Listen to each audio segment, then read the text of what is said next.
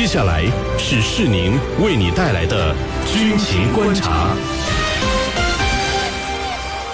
大家好，这里是江苏新闻广播九三七军情观察，我是世宁，在中国南京为您直播军情。本节目呢由江苏新闻广播和扬子晚报为您联合打造。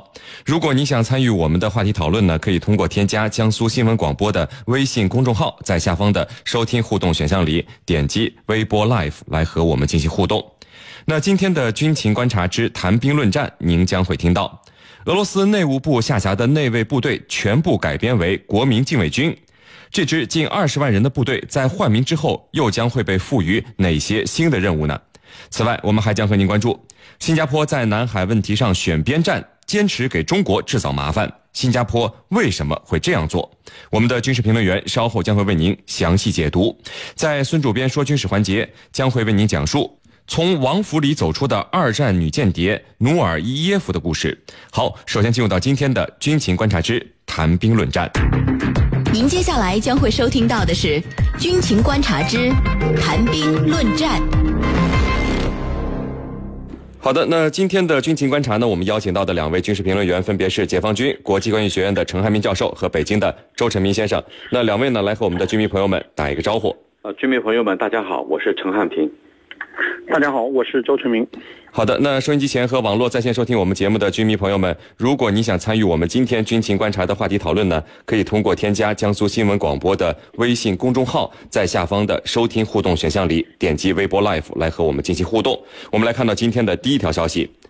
俄罗斯总统普京近日发布命令，从今年的十月一号起，俄罗斯的内卫部，呃，俄罗斯的内务部下辖的十三点六万名内卫部队呢，将会改编为国民禁卫军。这一消息呢，是引发了外界的强烈关注。在目前内外部局势都非常微妙的时刻，普京为什么要把将近二十万的内卫部队转为直属总统指挥的国民禁卫军呢？我们首先就关注到这个消息。呃，陈明啊。这个俄罗斯的国民禁卫军，你看是今年在这个内卫部队的基础之上成立的。他的这个职责，呃，当时公布出来的是说，包括维护社会秩序、打击恐怖主义、参与俄罗斯领土防卫等等。这总人数是将近三十四万人了。呃，那在这次最新的调整之中，你看。内务部下辖的特种部队、快速反应部队、非政府机关的安保人员和国有保安公司，全部转化为了这个国民禁卫军的系统，是全部啊。这那这是不是只是让俄罗斯的内卫部队换了一个名字呢？呃，我觉得不是的，我觉得还是这个普京希望这个增强这个呃国内的整个控制能力的一个方面，因为我们知道这个全球现在恐怖主义呃袭击的这个事件层出不穷，那么俄罗斯呢也一直是恐怖袭击的一个重要的目标。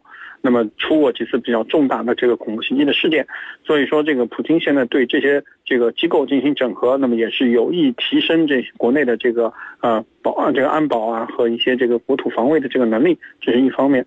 另外一方面呢，这个普京呢把这些这个原属于分属不同单位和不同这个业务部门的这些。这些部门进行重新整合，那么也是啊，不希望政出多门，那么有一个统一的这个比较强力的机构来对这些呃业务部门进行统一的管理和指导。那么这个和之前这个普京整合国内的这个情报机构的做法是是这个如出一辙的。那么这个符合这个普京一贯的这个呃做事的方风格和他的一些执政的一些理念。所以说，我觉得这个它是分为这个两这个对内是这这个两个原因。那么外外部的因素呢？呃，我们也应该看到了这个美国现在俄罗斯无论是在这个乌克兰东部还是在这个叙利亚。都处于一个交战的状态，那么这些地方俄罗斯现在没有办法以明确的这个呃呃军队的形式去参战。那么我们一直也在西方媒体看到，那么说俄军以各种各样个人的身份或者以一些其他的方式的身份，那么进入到俄罗斯，进入到这个呃进入到乌克兰，进入到叙利亚进行参与到一些这个军事行动中去。那么实际上，那么俄罗斯对这些力量的整合，那么也是进一步有利于这个俄军啊。能能能够采取各种各样的方式去进入到这个呃这个领土之外去进承担承担一些作战任务，那么呃这个国家内部的一些呃安保啊以及边境的防御任务呢，那么就交由一个新成立的一个新的机构来来承担这样的责任务。那么这个是俄罗斯应对现在国际局势啊波谲云诡以及是这个说恐怖主义高涨的这么一个大的国际环境的一个应对之策。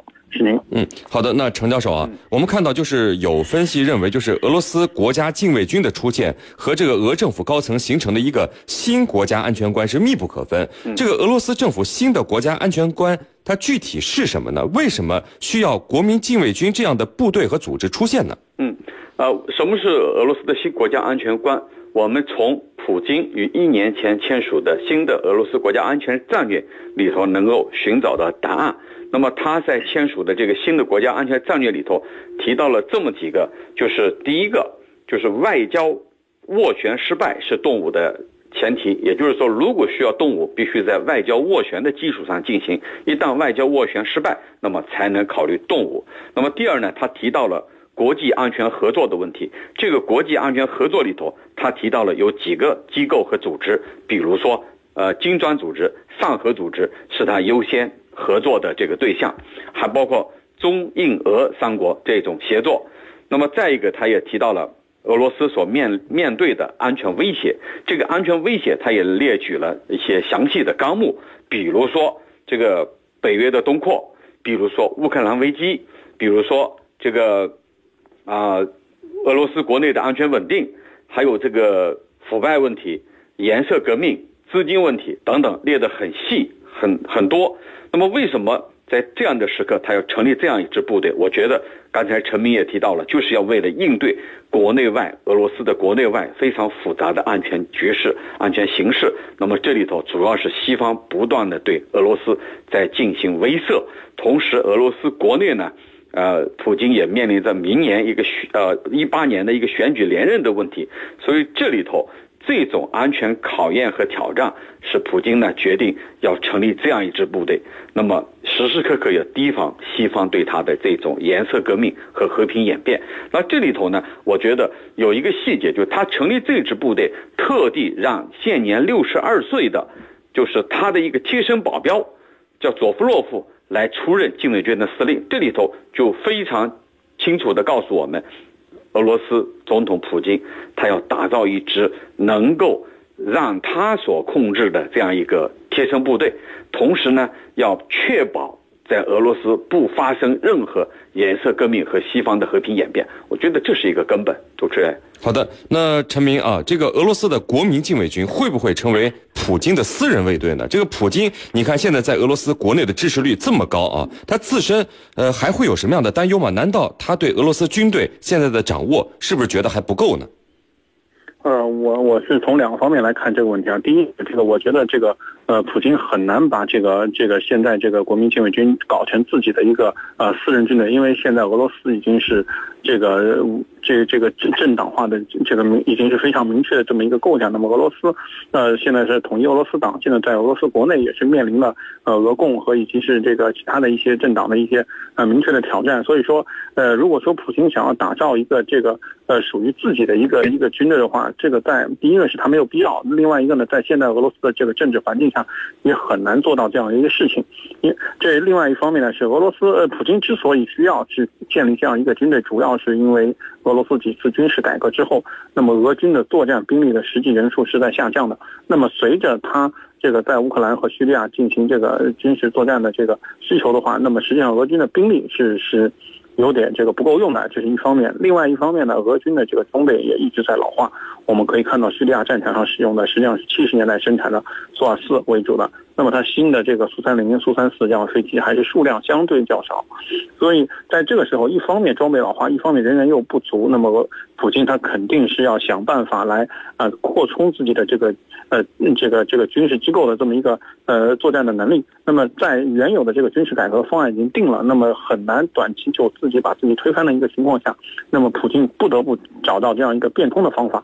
那么他把这些呃内务部队啊、一些边防部队啊整合起来，那么形成一个新的新的一个一个武装力量。那么这个武装力量主要用于对内的安保以及是国家的领土的防卫。那么这个时候俄军就能够腾出手来啊，用于其他方向的一个作战。那么这个它是它的一个背后的一个主要的呃考考虑的一个重重点方向。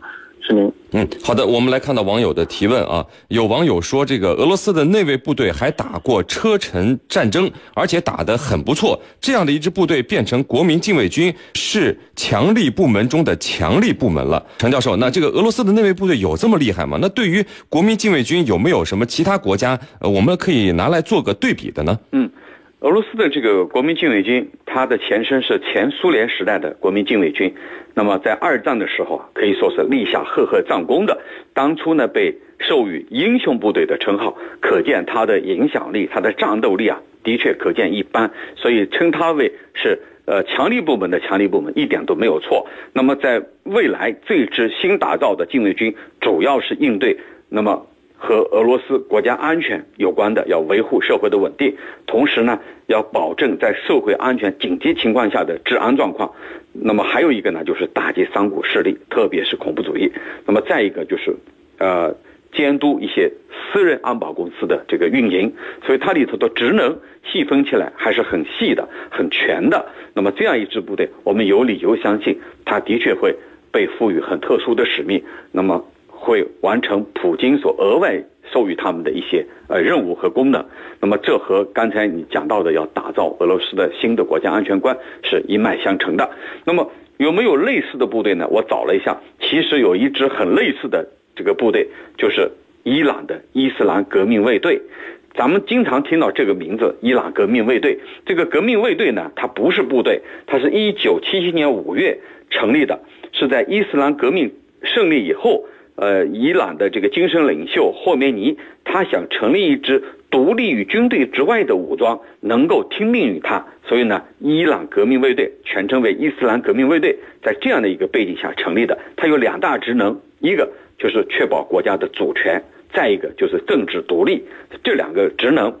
那么它呢，还有陆海空三军的这样一个配备，等于和伊朗的军队的模式是一模一样的。和正规军的地位它是等同的，但是呢，它又不是正规军，就类似于俄罗斯的这个禁卫军了。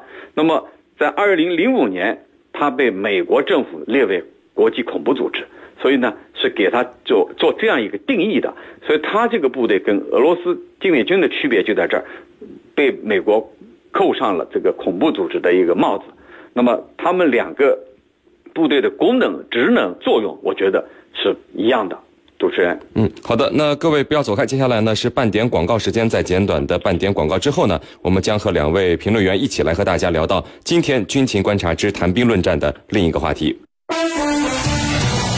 聆听、思考、思考、表达、分享、分享，资讯无处不在，新闻创造价值，江苏新闻广播。